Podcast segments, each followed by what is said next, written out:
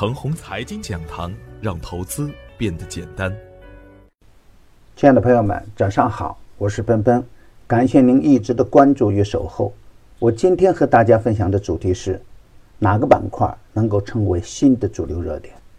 昨天的早盘，我给出的观点是啊，超跌缩量是股价爆发前的重要阶段，也是潜伏个股的前提条件。当潜伏的个股出现量能突变的时候，就是重点关注的时间点了。从大的时间周期来看，当前 A 股啊正处于艰难的磨底阶段，也是大家思想最混乱的阶段。保持积极的心态，把眼光放远一点。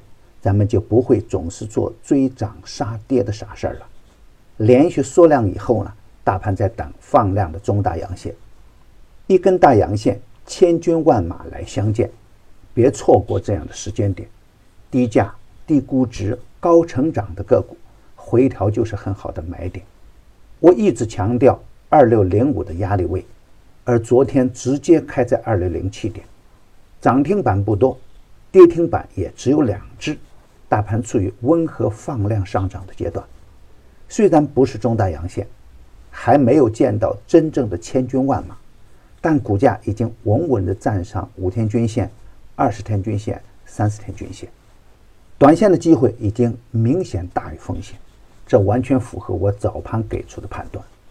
从板块资金动向数据来看，家用电器最强悍，基建、通信设备。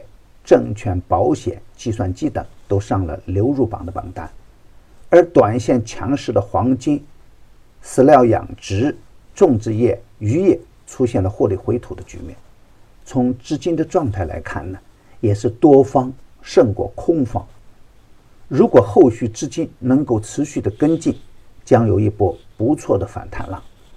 市场已经从超跌的状态向轮换式的板块行情转变。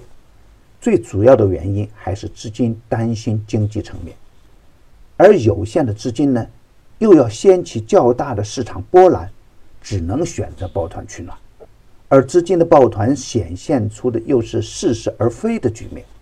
只有确认的主流热点才是最稳定的投资点。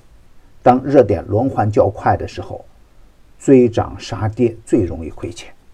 比如前期的科创板块。比如当前的五 G 应用板块，比如当前的深圳本地股和地产股，科创被砸了，五 G 也产生了审美疲劳，雄安也只是脉冲式的活跃，暂时都不具备成为灵魂类的板块热点的条件。市场在等经济工作会议以后的利好政策出现。不管行情怎样发展，稀缺资源类的板块都应该重视。稀缺资源是不可再生资源。甚至是关乎国家战略安全的重要资源，它们有一定的价值底线。当整个板块处于超跌状态下，个股的中长线的机会呢，也就慢慢的浮现出来。比如稀土永磁，大科技板块是贸易战后另一个国家重点的战略板块，它不会完全跟随美国的科技股走势乱来，毕竟美股在高位，而 A 股在低位。但大科技板块呢比较乱，真正的成长股需要用心才能选出来。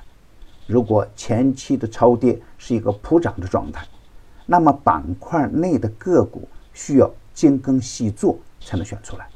房地产不景气，优质的房地产股票呢，它的真实价值还没有完全的体现出来，也可以在研究政策和基本面的基础上重点关注，比如深圳本地的优质地产股。大盘还会震荡，震荡方向大概率向上，反转状态的个股也要学会买跌卖涨。牛散选牛股啊，天天赢盘。牛散的圈子呢，收益更加稳健。八零科技已经高位放量，一定不能再去追涨。